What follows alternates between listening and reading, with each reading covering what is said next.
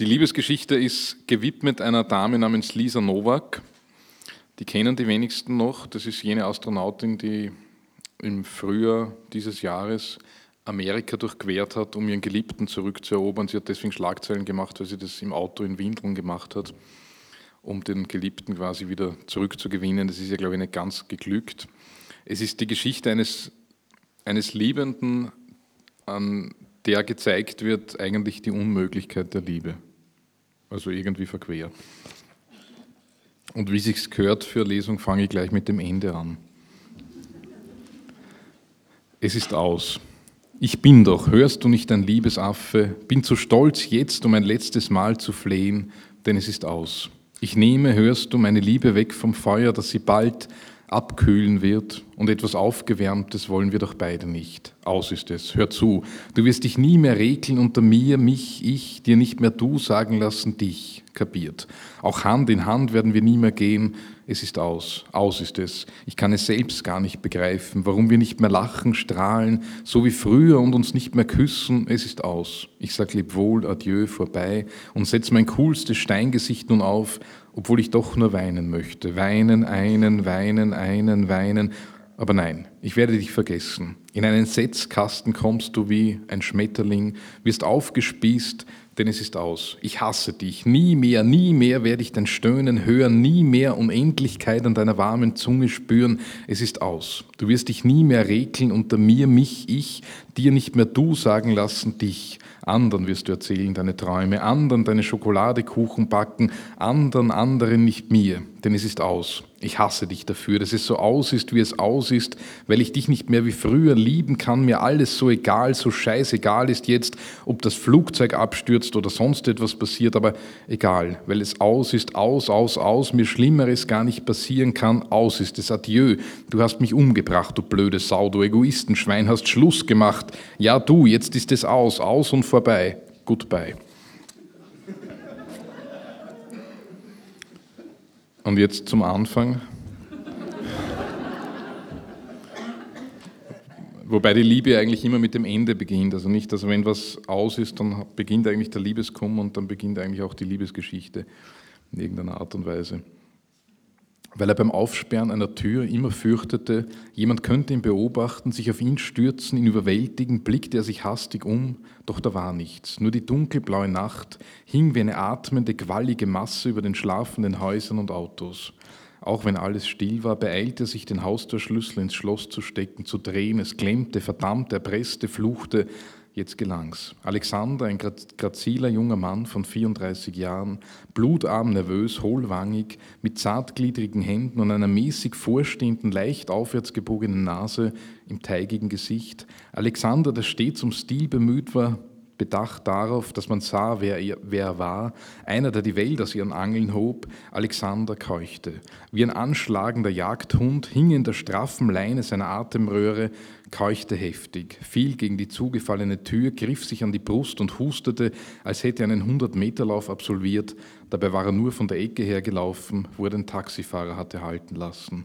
Er strich die Falten aus dem Regenmantel, bückte sich, um seine Schuhbänder zu binden, und hastete durch das Treppenhaus, zog sich am Geländer hoch, vorbei an Fußabstreifern und ausgetragenen Zeitungen, hinweg über Specksteine, Tröpfchen von der inkontinenten Dackeldame Max, zog sich empor durch das Gründerzeit-Treppenhaus vorbei an einem kleinen abgenagten Knochen mit blutigem Gelenk, vorbei an abgeschlagenen Wänden, von denen Putz rieselte, um endlich vor der ihm wohlbekannten Tür zu stehen.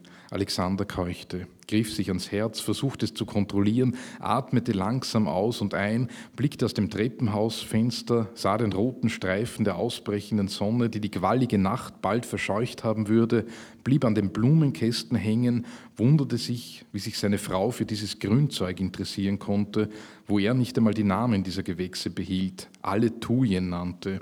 Sie aber sagte, Pflanzen sind wie Tiere, die immer schlafen. Seit sieben Jahren waren sie verheiratet. Was wussten sie voneinander?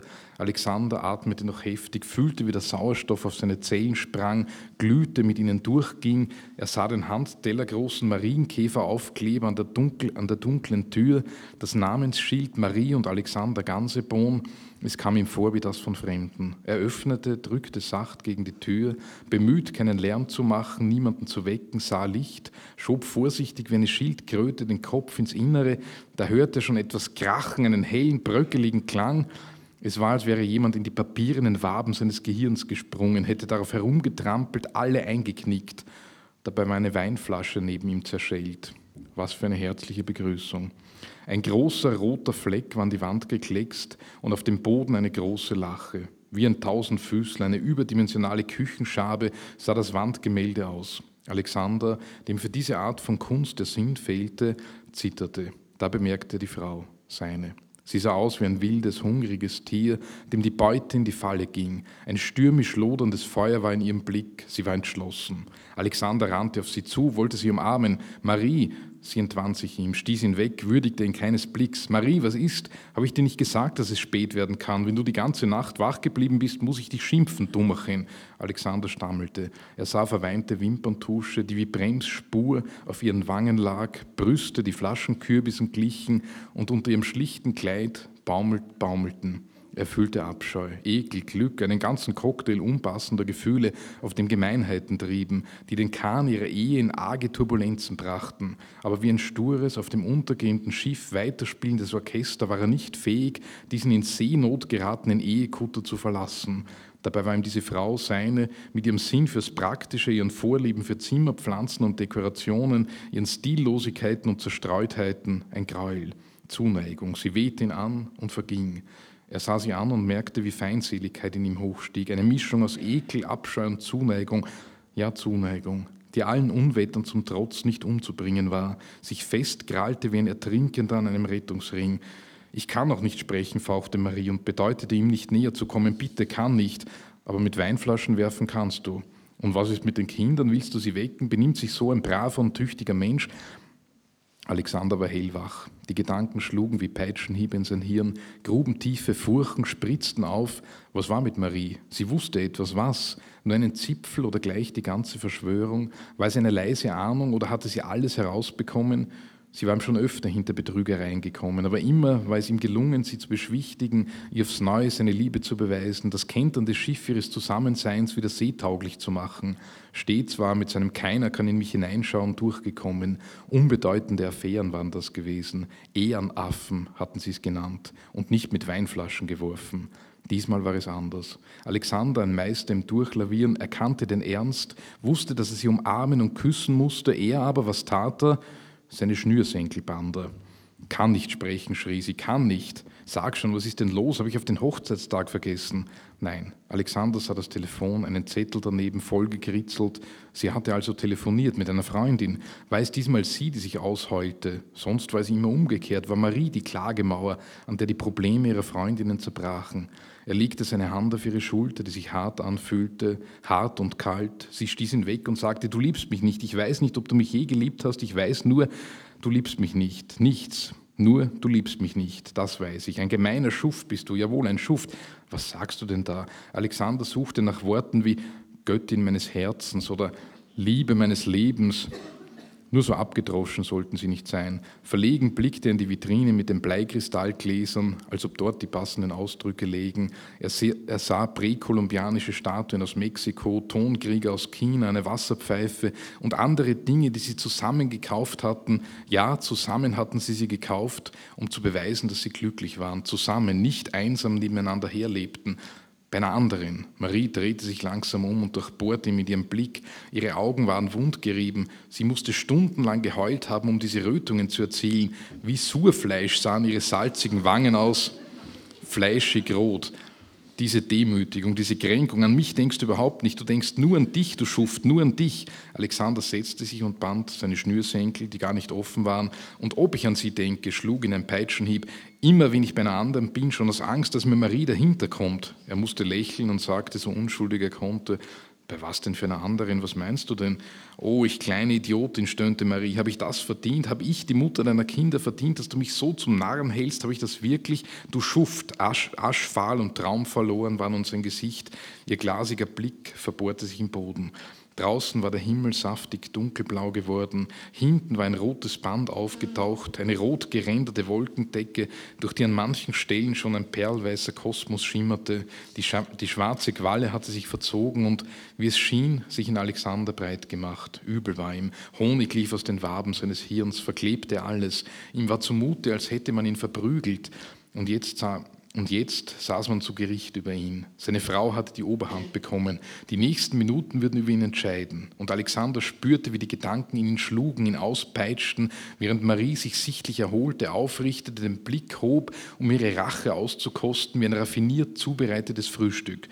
Ich weiß nicht, was du meinst. So weißt du nicht, weil es dir nur um dich geht, weil du nie was wissen willst. Ich renne mit den Kindern in Spitäler, versteinere am Spielplatz, ertrage die anderen Eltern, die Elternabende, gehe zur Schule, helfe bei den Hausübungen, mache den Abwasch, bügle deine Hemden, putze die Wohnung und du weißt nicht, was ich meine und das, weißt du, was ich damit meine? Sie hielt triumphierend ein Foto in die Höhe, das ihn mit Dunja, seiner Freundin, zeigte, beide nackt. Du, du hast einen Detektiv, du traust mir nicht, das ist die Höhe, Verrat ist das. Kann man dir trauen? Und wer ist das? Nein, ich will es gar nicht wissen. Ich, in ihren Augen zersprang etwas. Sie hatte ihren Trumpf ausgespielt und war nun erschrocken, dass er zwar stach, aber nicht die erwünschte Wirkung zeigte. Denn fiel Alexander tot um oder zumindest auf die Knie, bettelte er um Verzeihung? Nein. Er blieb überraschend lebendig, stellte nur einen Fuß auf einen Stuhl, band abermals seine Schnürsenkel und erklärte wie beiläufig, Dunja, ich bitte dich, das ist nichts. Dunja soll mir was bedeuten. Dunja, da kennst du den Alexander aber schlecht.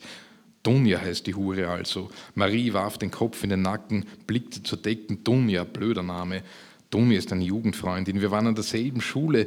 Das hat mit dir, mit uns hat das gar nichts zu tun. Dunja, ich habe sie als Kind geliebt, aber jetzt, da kennst du deinen Alexander aber schlecht. Und wenn uns dein Detektiv bei was ertappt hat, was du Betrug nennst, dann ist es für mich Therapie. Dunja, wie kannst, wie kannst du eine Dunja, eine Jugendliebe. Sie dir an, ist sie schön? Nein, ist sie nicht. Ist sie intelligent? Nein, sie hat einen Schweinskopf mit Hängebauch. Keine Brüste, Krähenfüße um die Augen. Ihre Oberschenkel sind eine einzige Orangenhaut, Entenarsch. Dunja ist eigentlich ekelhaft. Beeilte sich Alexander, seine Geliebte zu verleugnen. Aber ich war in diese Dunja 20, 25 Jahre lang verliebt. Ich musste sie ganz einfach haben. Ja, ich habe sie gehabt. Gevögelt. Ja, wenn du so nennen willst. Dunja. Ja, Dunja. Wie oft, Maries Stimme war nun etwas sanfter, so dass Alexander einen neuerlichen Versuch wagte, seine Hand auf ihre Schulter zu legen und tatsächlich ließ ihn gewähren. Draußen krähte ein Hahn, mitten in der Stadt. Nein, es war der Weg eines Nachbarn. Was ist die Liebe anderes als ein vermeintlicher Gewinn, von dem man erst verführt und dann betrogen wird? Eine gewonnene Reise, die man aber nur mit einem zweiten, einem Vollzahler antreten kann, ein angeblicher Geldbetrag vom Sohn in Übersee, ein vorgeblich gefundenes Schmuckstück. Die Liebe ist ein Taschenspielertrick, Schwindel. Die Liebe ist ein Termitenstaat, höhlt einen aus. Und die Liebe ist dumm, einfältig wie eine Schildkröte in Gefangenschaft, die einen Stein begattet, den Mund weit aufreißt, quietschende Geräusche von sich gibt. Alles für die Arterhaltung. Und dabei doch naturgemäß nicht glücklich wird. Die Liebe ist eine Sau. Wieder rannte Alexander durch das Stiegenhaus, diesmal runter, vorbei am abgenagten Knochen mit dem blutroten Gelenk, weiter vorbei an den Tröpfchen der inkontinenten Dackeldame Max, vorbei an den Fußabtretern, den Zeitungen, gebremst von der Überschrift Dritte in der Sexstatistik. Blieb er stehen, griff nach dem Blatt und überflog den Artikel, der verkündete, dass der durchschnittliche Österreicher jährlich 120 Geschlechtsakte vollzog. Alexander rechnete nach und stellte fest, dass er diesen Schnitt erheblich senkte. Aber seltsam, dass in diesen Statistiken nie die Einer vorkamen, würde man Einer, Zweier, Dreier und was es sonst noch gab zusammenzählen, käme wohl in allen Ländern das Gleiche raus. Gut, Dunja war nicht die schönste Frau der Welt geworden, wovon in der Schule überzeugt gewesen war, aber sie war hübsch. Nun ja, zumindest nicht hässlich, wenigstens nicht übermäßig, nur ein bisschen, aber eine schöne Form von Hässlichkeit. Nicht abstoßend eigentlich, höchstens wenn sie ungeschminkt war. Und Alexander hatte Dunja geliebt, hatte alles an ihr geliebt, sogar die trompetenartigen Fürze am Klo empfand als süßesten Ausdruck ihrer Seele, ebenso ihr missmutiges, verknittertes Morgengesicht, ihre liebenswerte Gabe, den Zimmerschlüssel zu verlegen, bei jeder Gelegenheit Pass, Geld und Handy liegen zu lassen. Andere hätten sie für gewöhnlich, ordinär und dumm halten können, für ein schrecklich reizbares und launisches Weib, er aber liebte sie. Für ihn war Dunja eine Göttin, höchstes Glück. Er verehrte den Boden, auf dem sie stand, liebkoste Gläser, aus denen sie getrunken hatte, roch an Klodeckeln, wenn sie darauf gesessen war, verehrte ihre schmutzige Unterwäsche, ihre verschwitzten Socken, fand sogar ihren Morgenatem, der jeden anderen als muffig und faulig angeekelt hätte, warm, intim und liebenswert. Er mochte das Schwarze unter ihren Fingernägeln, ihr angerotztes Taschentuch, und nur mit aller äußerster Beherrschung konnte er sich bezwingen, nicht die gebrauchten Ohrenstäbchen aus dem Mistkübel zu glauben.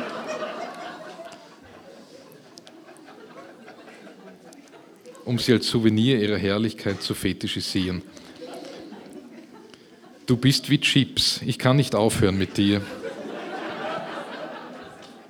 hatte er oft gesagt, und dabei wusste er genau, dass man sich als Mann nur so lange zum Narren macht, als man eine Frau nicht hat. Besitzt man sie, wird sie einem schnell egal. Dunja hat er wohl nie besessen.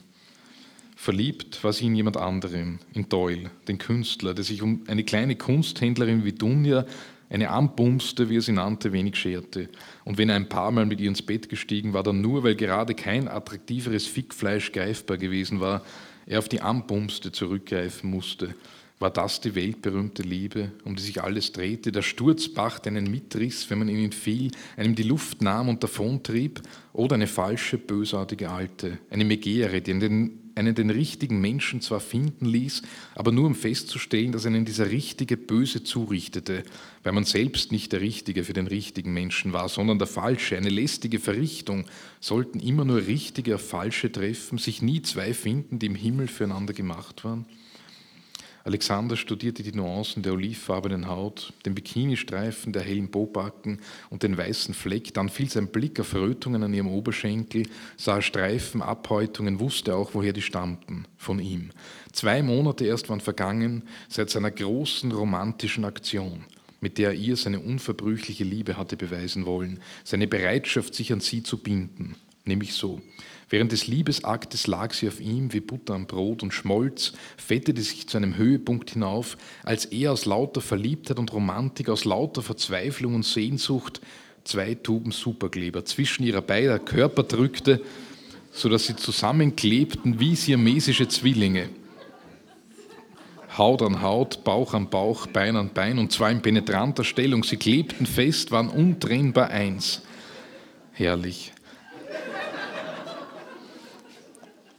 Er war ihr nahe, dicht auf den Pelz gerückt, genoss dieses Zusammensein. Dunja hingegen wurde panisch, war Doyles dänische Docke erinnert, an die erdrückende Liebe ihrer Mutter. Große romantische Aktion, ein Blödsinn, eine Verklebung. Anstatt zu genießen, rief sie, nachdem sie mit einer gymnastischen Meisterleistung das Telefon erreicht hatte, den Notarzt, öffnete ihm nach einer weiteren sportlichen Clanstart auch die Tür und stand angeklebt an Alexander vor ihm wie eine Missgeburt aus einem Kuriositätenkabinett sodass der Notarzt erst einen derartigen Lachkrampf bändigen musste, dass ihm der Rotz aus der Nase schoss, dann aber mit unterdrücktem Grinsen versicherte, dass außer Warten nichts zu tun war. Warten, warten, bis die Haut sich abschälte, warten, bis sie von selbst sich voneinander lösten, mehrere Tage also oder Wochen. So ist das, wenn man sich liebt, sagte der Notarzt.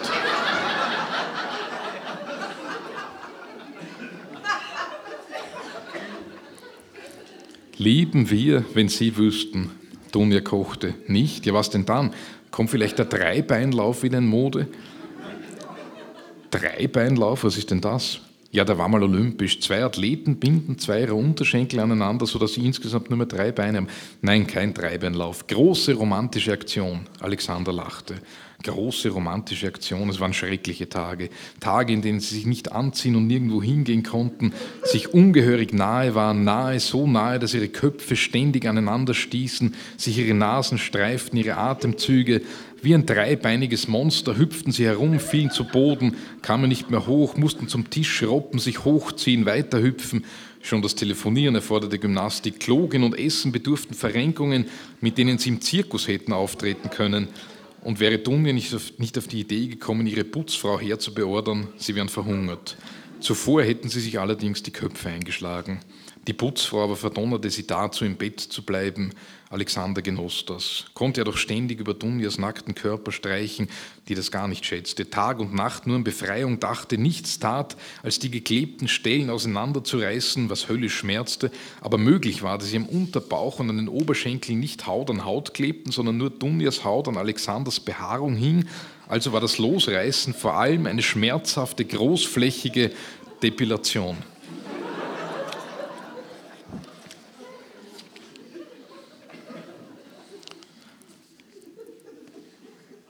Er erlebt dann alle möglichen äh, Verwicklungen und Verstrickungen, unter anderem äh, wacht in einem Sarg in der Michaelergruft auf, neben einem Gerippe und wird aber dann auch dort befreit und erfährt irgendwann einmal von der Dunja, dass sie ihn doch, nachdem sie ihn verstoßen hat, doch wieder sehen will. Alexanders Leidenschaft überstieg nun alle Grenzen. Er grinste übers ganze Gesicht, schwelgte in der Vorstellung, der Göttin seines Herzens, seiner Heimsuchung wieder zu begegnen. Er jubilierte, kaum auszuhalten war es. Blind, wenn er nur die Liebe machen kann, irrte er herum, ließ sich den schwächer gewordenen Regen auf den Kopf nieseln und war sicher, die dritte große Liebesgeschichte des Abendlandes zu erleben. Romeo und Julia, Tristan und Isolde und jetzt Alexander und Dunja. Naja, das klang zwar nicht so schön, hörte sich mehr nach einem französischen Romanschriftsteller an, und dennoch war er überzeugt, der glücklichsten, vollkommensten Stunde seines Lebens entgegenzueilen. Warum sonst hätte Dunja ihn bestellt? Doch nur, um ein neues Leben mit ihm anzufangen, doch nur, weil ihrer Vernunft die Argumente ausgegangen waren, weil sie nun den Schnabel halten musste, sich die Leidenschaft erholen hatte können, eine zweite Luft bekommen hatte, der dummen Vernunft eine verpasste, ihr das Maul stopfte, das Gespräch in Dunja an sich riss, einen feurigen Monolog der Leidenschaft vom Zaun brach, einen herzzerreißenden Diskurs, in dem die Liebe etwas ganz Kostbares war ein unwahrscheinliches Glück, weil einem, weil einem beim Geliebten das Herz aufging, alles in einem jubilierte, juchzte, weil Alexander ihr Geliebter war. Dunja ihn mit Wimpernschlägen berühren musste, um ihm nach diesen Schmetterlingsküssen ihre Liebe zu gestehen, ihr ewiges Beisammensein zu erflehen.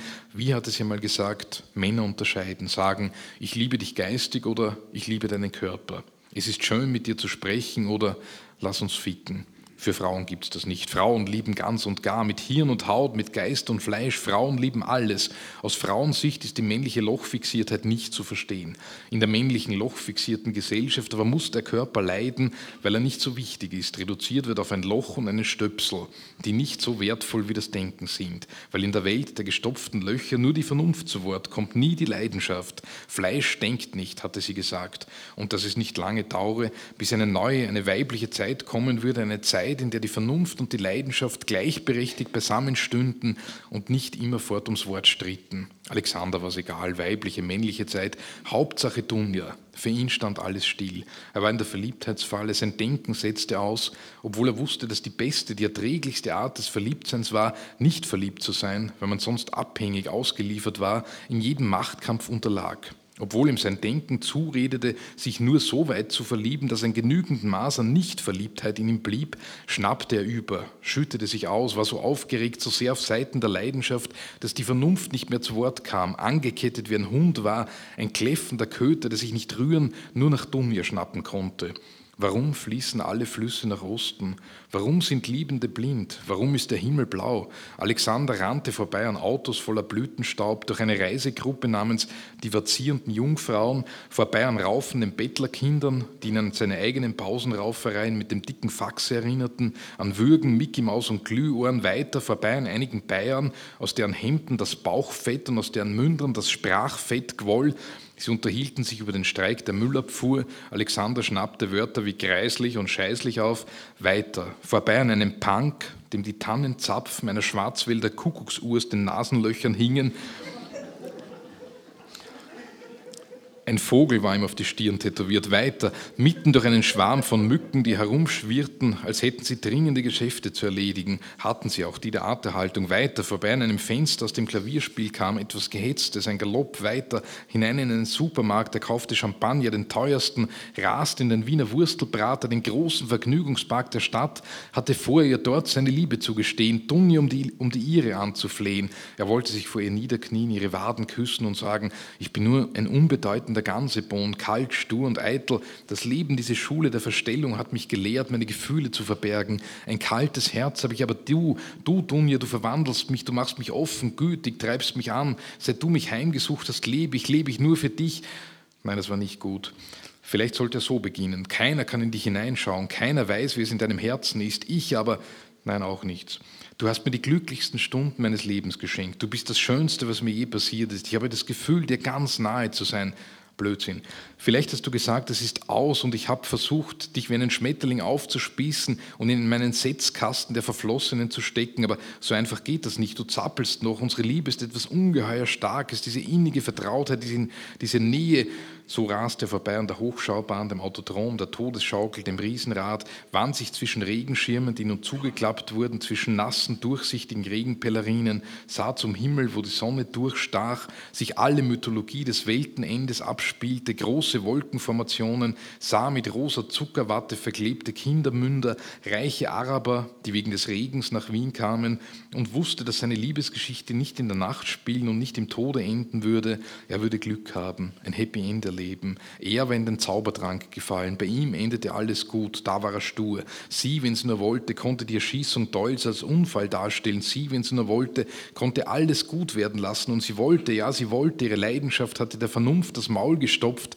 Sie war eingesperrt gewesen in einer tiefen Gruft, benebelt vom Schlummer, umwölkt. Doch sie konnte sich befreien, die Oberhand gewinnen. Jetzt war sie da. Jetzt wollte sie ein Kinderkarussell, daneben war die Geisterbahn. Er sah ein lächerliches, sensenschwingendes Plastikskelett, in dem grüne Augen funkelten, läppische Monster streckten ihre Zunge raus, versuchten ihn zu schrecken, Totenköpfe lachten, Fledermäuse kreischten ein Huhu und ein Schmieriger mit weiß geschminktem Gesicht und viel Pomade im Haar verkündete, kommen Sie, meine Hin- und Herrschaften, hier lernen Sie das Fürchten, hier gefriert Ihnen das Blut, hier werden Sie lahm vor Schreck, immer nur hereinspaziert ins kalte Reich des Grauens und der Finsternis, wo der Grund Grusel keine Grenzen hat und keine Gnade kennt, immer nur hereinspaziert, immer nur, aber keine Dunja.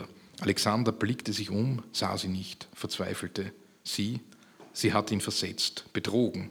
Nein, da, da war sie ja, beim Falafelstand gegenüber. Er sah, wie sie in eine frittierte Kugel biss. Ihr Gesicht glänzte wie Schokoladeglasur. Sie strahlte, gefiel sich selbst, fühlte sich jung. Das war die Leidenschaft. Sie lachte unverschämt. Oder sollte sie Liebeskugeln in sich haben?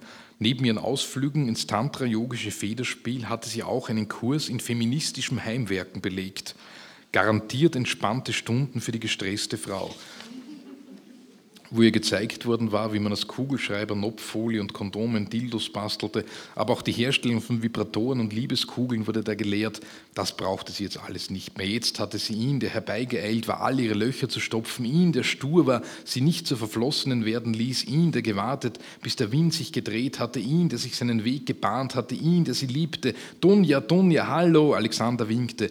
Aber warum lief sie nicht her? Nur um ihn zu quälen. Er sah ihre braunen Augen, den kauenden Mund, sah wie ein Stück Salat aus dem Falafel-Sandwich fiel, ihr rundes Kinn streifte, im Ausschnitt ihres gepunkteten Kleides landete, über den weißen Saum hüpfte und wie ein Paragleiter vorbei an ihren festen Schenkeln sacht zu Boden segelte, um endlich auf dem weißen Kies neben ihren mintgrünen Sandalen zu landen. Er kannte diese Schuhe, wusste, dass sie solche auch in schwarz und rot hatte, weil sie Dinge, die ihr gefielen, immer mehrfach kaufte ob ihre Fußnägel noch schwarz lackiert waren. Er war zu weit weg, das zu erkennen. Aber warum lief sie nicht her, nur um ihn zu quälen? Er sah bunte Buchstaben auf dem umgebauten Wohnwagen, Falafel King, eine rot-weiß-rote Fahne, grelle Getränkedosen in der Auslage, Aluschüsseln mit verschiedenen Zutaten, den Falafel King persönlich, der ein Gesicht machte wie einer, der um zwei Uhr morgens aufstehen muss, ein Gesicht, als würde die ganze Welt ihn ankotzen. Nicht einmal die Zigarette, die er sich anzündete, schien ihn zu erwärmen. Und Alexander sah seine Kunden, Alkoholiker, Touristen, sah die Schiefertafeln mit den Preisen, blieb bei Hauskaffee plus Torte 5 Euro hängen, dachte, wie er früher als Interventionist daraus ein Hauskaff plus Tunte 500 Euro gemacht hätte. Aber das war lange her, zu einer Zeit, wo er Postkarten mit toten Fliegen und der Grußformel Dein Jagdfreund verschickte, Verkehrszeichen manipulierte, Hinweistafeln versetzte oder angebundene Hunde, Kanaldeckeln entwendete, Speisekarten veränderte und auch sonst allerlei Eingriffe tätigte. Den internationalen Interventionismus wollte er damals begründen, mit ihm als Präsident und Marie als Vizepräsidentin. In dieser Zeit war er so arm, dass er ständig Zucker, Salzstreu und Klopapier und alles andere nicht nied- und nagelfeste mit, mitgehen lassen musste. Mittlerweile war es allen seinen damaligen Mitstreitern aus dem ganzen internationalen Interventionismus nichts geworden. Alle waren sie hängen geblieben, hatten Kinder, waren geschieden, Alkoholiker. Und er, er blickte zu Dunja. Warum lief sie nicht her? Nur um ihn zu quälen. Und was machte dieser Sandwichman? Der ihm mit seinen Werbetafeln die Sicht verstellte. Was fiel denn dem ein? Wie kam der dazu, zwischen ihn und seine Dunja zu treten? Alexander hörte Vögel schreien, den Schmierigen rufen, kommen Sie, meine Hin- und Herrschaften, hier lernen Sie das Fürchten, hier gefriert Ihnen das Blut, hier werden Sie lahm vor Schreck, fühlte geschwängerte Wolken, wurde von der Sonne geblendet, sah einen schreienden Jungen, der direkt auf den Falafel-King zulief, seine billigen Turnschuhe, ein grünes Stirnband, grün wie das zu den mintgrünen Sandalen gesegelte Salatblatt, hassentstelltes Gesicht, ein Kindergesicht, ohne Zuckerwatte zu alt zum Greinen, ein Läufer. Warum Jogger immer so verbissen dreinsahen, nie lachten, Wichser. Alexander fühlte ein Zittern in der Luft oder war es in ihm selbst, eine Schwärze, düster wie die geheimsten Sünden des Papstes, roch grünen, süßlichen Schweiß, übertrug das Wort Wichser vom schreienden Jungen auf den Falafel-King, auf die Touristen, Alkoholiker, Eltern, Araber, Juden, Christen, ahnte, dass alle nur lebten, um zu wichsen, um Bilder abzuspeichern, zu denen sie dann wichsen konnten, Wichsergesellschaft, wo sich alle selbst betrogen, alle bis auf ihn und Dunja, das dritte große Liebespaar des Abendlandes.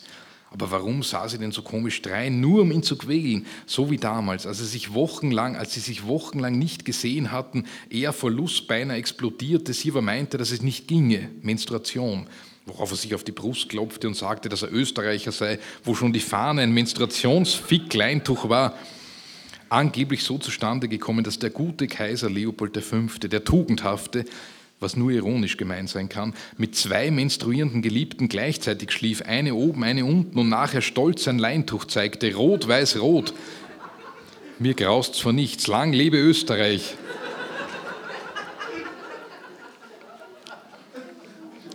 Später sagte man dann, es sei Sarazenenblut gewesen, Blut seiner Feinde, vergossen beim dritten Kreuzzug im Heiligen Land.